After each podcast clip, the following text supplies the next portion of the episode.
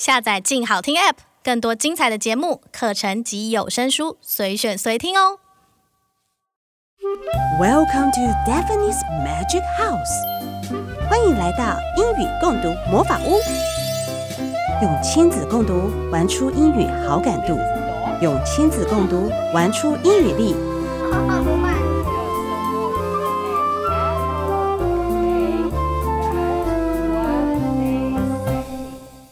各位听众，大家好，欢迎收听由静好听制作播出的节目《英语共读魔法屋》。This is Daphne，我是刘怡伶。在某一次的讲座里，我跟爸爸妈妈们分享教育部一零八课纲里的十九大议题，要如何透过阅读来启发孩子的素养力。我问爸爸妈妈们，十九个议题里有哪些是他们觉得很硬、很难跟孩子谈的呢？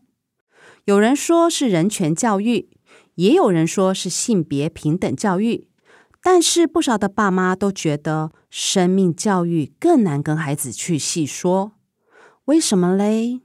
因为有些话题好像很沉重，不知道要怎么开口。然后有些人是觉得怕孩子太小不懂，听了反而会胡思乱想。是真的这样吗？难道不说就会慢慢学到了吗？因为认为孩子年纪小，讲了也听不懂。但难道他们长大就自然而然会懂了吗？其实，生命教育这件事，越早让孩子去接触，透过适当的观念引导，更能帮助孩子去思考生命到底是什么。这也是为何教育单位其实很早开始就将生命教育纳入课程规划的重点学习项目之一。从一九九七年开始，就已经在国中实施推展生命教育计划，到二零一九年发布的一零八课纲，生命教育一直都是重点学习的课程项目之一。生命教育的学习重点包含哲学思考、人学探索、终极关怀、价值思辨和灵性修养这五个项目。哲学思考指的是透过醒思来培养出正确思考所需要的能力、知识和态度，而人学探索目的是要去观察学习人这个议题，从理解自己，到尊重不同个体的正向态度，在终极关怀中学习生命里的起落，如何面对生老病死，如何探索人生的意义等生命课题；在价值思辨中强调如何用科技、网络、多媒体，在这个资讯爆炸的社会下，有足够的能力去辨别各种资源的正确性跟价值观，让自己不迷失在各式各样的混乱资讯中。最后，灵性修养探讨的是人格修养、生命困境的突破，以及察觉自己并追求自我的幸福等等。哟，听我讲完这一大段，我相信各位爸爸妈妈们觉得还是很复杂、很沉重，没错吧？其实，it's not very complicated 啦，没有那么复杂啦。还记得在上一集介绍的这本绘本吗？其实，我们只要针对想谈的议题。就可以利用绘本来跟孩子慢慢说、缓缓聊哦。今天要跟大家分享的两本绘本，分别探讨了不同的生命教育的概念。第一本是《Valentina and Monster》，我们从一位名叫 Valentina 和一个很特别的怪兽中的互动，学习如何向离世的朋友说再见。第二本是《Woodpecker Girl》，啄木鸟女孩。这是一个真人真事改编的绘本故事，讲述的是一位身患残疾的坚强女孩如何克服身体的限制，朝自己的梦想勇往直前的励志故事。My Reading Garden。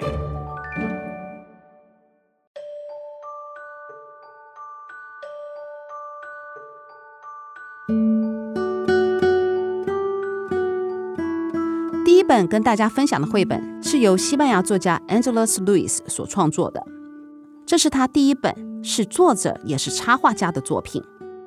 Angela's 的作品用色很特别，它十分的细腻，在色调上使用它独特的画风，像是会用一个主要色系引导并贯穿整本绘本。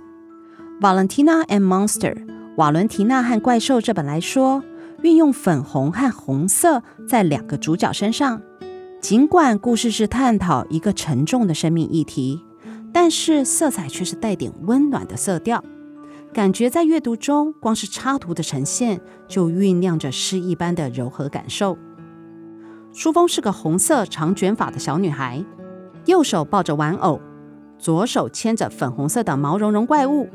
虽然说那是个怪物，但是从小女孩愉悦的表情看起来，应该是个温柔的怪物吧。蝴蝶叶上有一段字：“Dedication for all the children of the world and there starts to my mother。”很多作者都会在书中的蝴蝶页或扉页写下属于自己的心情感受。像这本的作者就是要将这本书献给所有的孩子和他们心中那颗闪耀的星星，还有要献给作者自己的母亲。每一本书在创作的过程。作者都会有自己的心情小语，有时候是因为生活中不同的心情故事而写下一本又一本精彩又感人的内容。大家下次注意看看绘本的作家们都写了什么。蝴蝶叶上的插图也千万不要错过了。小女孩瓦伦蒂娜和粉红怪物在山坡上的小屋屋顶上面彼此依偎着。我们可以带着孩子一起欣赏这个插图的小细节，像是小屋的颜色、周边的小动物有哪些等等。It was a very special day. Monsters first at his new cotton candy stand. 这是一个很特别的一天，怪物的新棉花糖小铺开张了。The sweet scent of cotton candy floated through the forest clearly. 森林里的空气中散发着棉花糖特有的甜蜜香气。Valentina was out walking, as she did every morning, to shake off the nightmares that came during sleep. 小女孩 Valentina 外出散步，正如她每天早上为了要把晚上的梦魇给甩开会做的日常例行活动。Although she had eaten far too much breakfast. She could not help but search for the source of the marvelous smell. 虽然她早上已经吃了太多的早餐，但是她还是忍不住去寻找这香气四溢的源头。 Although 是虽然的意思，在英文里虽然有 although 或 though、even though 等这些用字，但注意后面的句子就不会出现 but 但是的连接词哦。这是不是跟我们国语的说法有一点点不同嘞？所以在国中文法中会学到这个部分的时候，很多孩子就会不小心因为中文翻译的关系，在英文使用上让两个不应该并存的字同时出现哦。我举例来说，Although I'm short, I can play basketball very well。虽然我很矮，但是我篮球打得很好。你也可以换句话说，I'm short, but I can play basketball very well，但是你却不能这样说。Although I'm short, but I can play basketball very well。这样大家有懂了吗？ 另外一个很相似的状况就是 because 因为的句型，在同个句型里有因为就不能出现所以 so。因为我爱你，所以我可以为你做所有的事情。要怎么说嘞？Because I love you。I can do anything for you。换句话说是 I love you, so I can do anything for you。但是你就是不能这样说哦，Because I love you, so I can do anything for you。记住，有 because 就不会有 so，有 so 就不会有 because 哦。回到故事，就这样，Valentina 循着味道走着。当她看到 Monster 怪物正被粉红色的云朵围绕时，大家觉得 Valentina 会很害怕吗？没想到她不怕耶！不但不怕，她还给 Monster 一个热情的抱抱。怪物被感动了，他教 Valentina 怎么做好吃的棉花糖，但是却选了一个分量最轻的给她。大家知道为什么吗？因为怪物说这样对他的牙齿比较好。看到这里，大家会不会内心就感觉暖暖的？怪物用心去对待小女孩，知道孩子都喜欢吃甜的，但却为了保护她，只给她质量很轻的棉花糖，既能满足小女孩想吃糖的愿望，但又不会让小女孩受到伤害。这不就像是深爱孩子的家长们一样？就这样，他们两个常常窝在一起，共度很多美好的时光。渐渐的，Valentina 不再做噩梦了。Although Monster never asked her, he knew Valentina was happy when they were together. He knew he was loved. 尽管怪物没有问过 Valentina，但他知道小女孩跟他在一起时是很开心的。他知道小女孩是爱他的。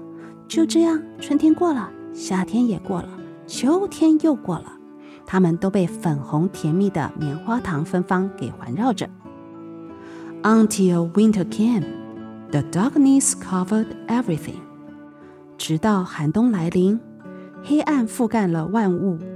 Valentina went to visit Monster, but he wasn't there. 小女孩去找怪物。但怪物却不在了。Where are you, my friend？她大喊着：“我的朋友，你在哪里？”但是却没有人回应她。而故事从冬天开始的那页插图，画面是黑暗的，有种让人恐惧不安的感觉。作者运用大量暗色系，呈现出小女孩心中的绝望与失落感。森林里的小动物听到小女孩悲凄的声音后，纷纷走出来安慰她。直到有只长老兔子走到她身边，温柔地对她说：“Life is a beautiful journey that we share with all that surrounds us. But at some point, when the body grows old, it stops feeling, stops breathing, it fades away. We leave this world to start a new journey.” It was Monster's time to journey on。生命是我们分享彼此拥有的美丽旅程，但在某个时间点到的时候，身体老了就会感觉不到了，连呼吸都没办法继续了，生命会消逝。我们离开这个世界后，会展开全新的旅程，所以怪物也到了展开另一趟新旅程的时候。兔子长老就是用这样的比喻来尝试开导 Valentina。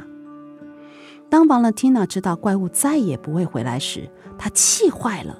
她更担心当怪物不在时，噩梦会不会又出现了。但是她想起怪物曾经深爱过她，她也好爱好爱怪物，所以她把所有有关怪物跟她的回忆，通通放进在一个小盒子里，并将小盒子埋在土里，再种下一棵树。瓦伦蒂娜做了好多好多事情，却平复不了她思念怪物的心。她认为此生再也不可能快乐了。时光飞逝，物换星移，小女孩长大了。森林里的小动物每年都期盼着瓦伦蒂娜的到访。这一次，她带着她的小女儿一起去。她和怀中的小女儿吃着甜蜜的棉花糖，看着黑暗中的星空。展开母女间的星夜呢喃。Meanwhile, in the night sky, the biggest star of all shines down ever so brightly, watching. 同时间，黑幕中繁星闪闪中最闪亮的那颗星，其实正在望着他们母女俩。大家觉得那颗星星是谁呢？就像是蝴蝶夜中曾出现的那段话。献给全天下的孩子们和他们心中的那颗星星。星星是每个人心中最思念的那个对象。万物总有消逝的一天，生命消失后，存在于世间的就是那份曾经拥有过的爱。我们会伤心，会思念，正是因为曾经被深爱过。让深爱自己的人不担心，就是要好好的过下去。我想。这就是这本绘本用它最温柔的方式来告诉大家如何面对失去的痛楚。面对生命的消逝，从来就不是能够轻松说放下就放下的。如何学习与伤痛共存，但能与生活并进，这就是生命教育永远躲不掉的必修课题啊！接下来要介绍的这一本。Woodpecker Girl》啄木鸟女孩是一本真人真事改编的故事，讲述台湾女孩黄一贝不因脑性麻痹而限制住自己追求画图的梦想，一点一滴用她坚持和努力，将脑海中美丽的画面透过套在头上的特殊绘图头套慢慢画下来，让这些画作代替她说话。让看画的人感受到她对生命的热爱跟努力。这本绘本是二零一五年出版中文版后，在二零二零年翻译成英文版出版。英文版获得了 Bank Street College of Education 学校图书馆学报 Best Children's Books of 2021年度最佳童书奖。这个奖项仅有二十四本童书获选，而 Woodpecker Girl 则是其中一本。这本绘本的作者是台湾的刘清燕老师和江义春教授合著。刘清燕老师除了创作和翻译童书外，也主持广播和电视节目，曾经得过两座金钟奖哦。他是因为有一次在电视上看到黄一贝的采访新闻，对于这个小女孩的执着跟毅力感到震惊。看着电视上的黄一贝画图的画面，脑海中也浮现了《啄木鸟女孩》这本绘本的雏形。于是他在拜访过黄一贝后，与长期关怀及协助特殊生的张师大教授江义村合作，一起完成了这本《啄木鸟女孩》的绘本故事。希望透过这个故事，让每个孩子在遇到困境或生命的关卡时，能够有面对难关的勇气跟力量。这本绘本的插画家是海蒂朵尔，他的画风带着浪漫的柔和感。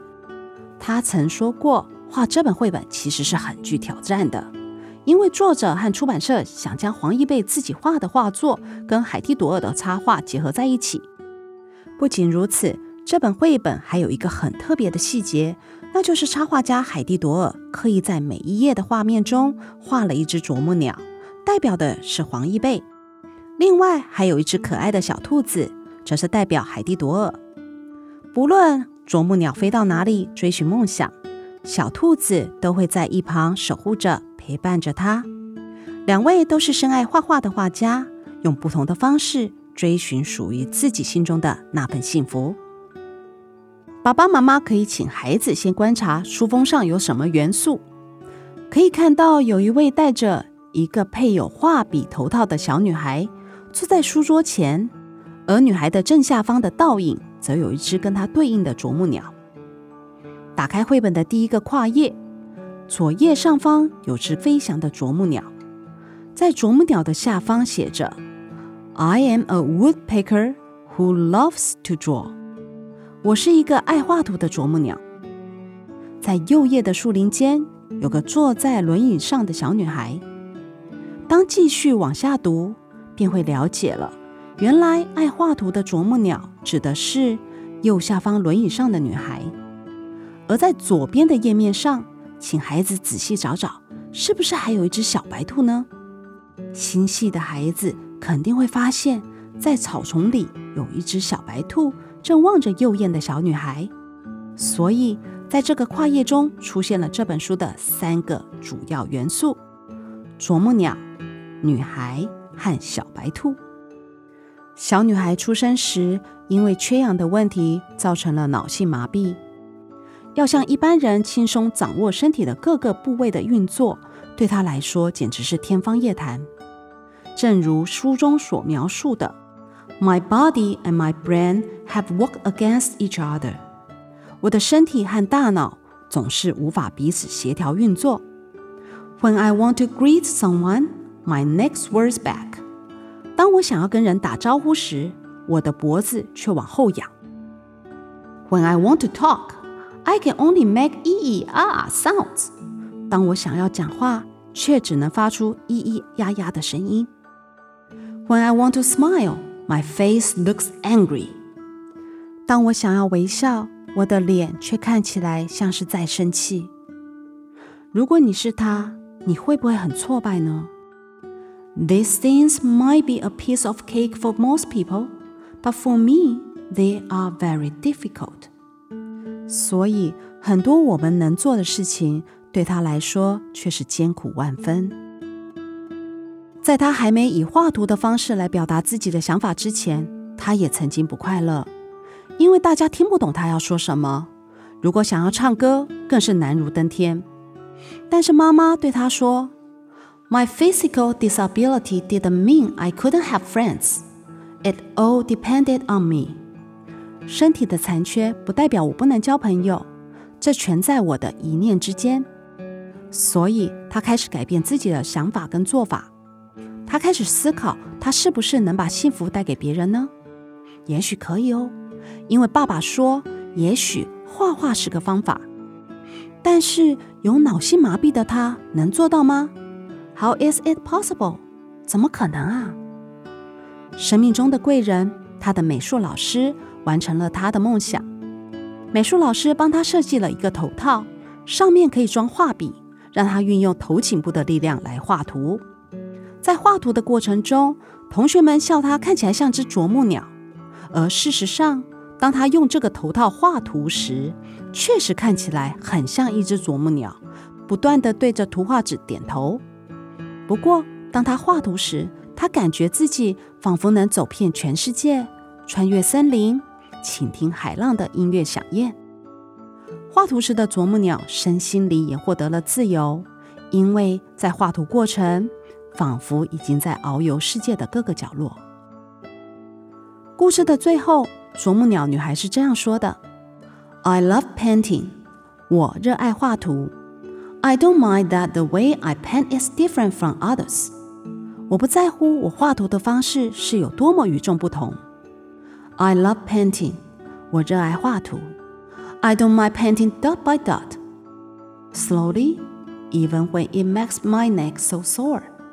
我不在乎我画得很慢，尽管画图总是让我的脖子很酸痛。I love painting，我热爱画图。So I will bet it because I'm going to be a woodpecker that brings happiness to everyone。因为透过画图， 啄木鸟女孩能传递幸福给看画的每个人，所以我愿意忍受这一切。啄木鸟女孩的坚强跟努力让人动容，尽管自己苦于身体的不便，但她仍追求自我理想，并试着给他人幸福的正能量。与孩子共读这本书后，我们可以跟孩子聊聊，在《Woodpecker Girl》故事中有哪些状况。是主角可能会觉得最难过的呢？孩子自己又是怎么看的？也可以跟孩子聊聊自己的梦想是什么呢？如果是故事中的主角，是不是能跟他一样勇敢地去追求自己的梦想呢？另外，在跟孩子共读这本《Woodpecker Girl》的故事，可以跟孩子一起做一件事，这个部分可是孩子们最喜欢的哦，就是找寻每个跨页中的小白兔。孩子找小白兔的速度总是比我还快呢。而在书后还有主角黄一贝的作品集哦，可以让孩子找看看这些画作是出现在哪些情境页面中。这一集跟大家分享两本感人的生命教育绘本《Valentina and Monster》和《Woodpecker Girl》。在《Valentina and Monster》中，我们学习了如何看待生命的起落。而透过 Woodpecker Girl，我们让孩子有机会理解他人的难处和勇敢面对挫败的精神，也学习建立同理心。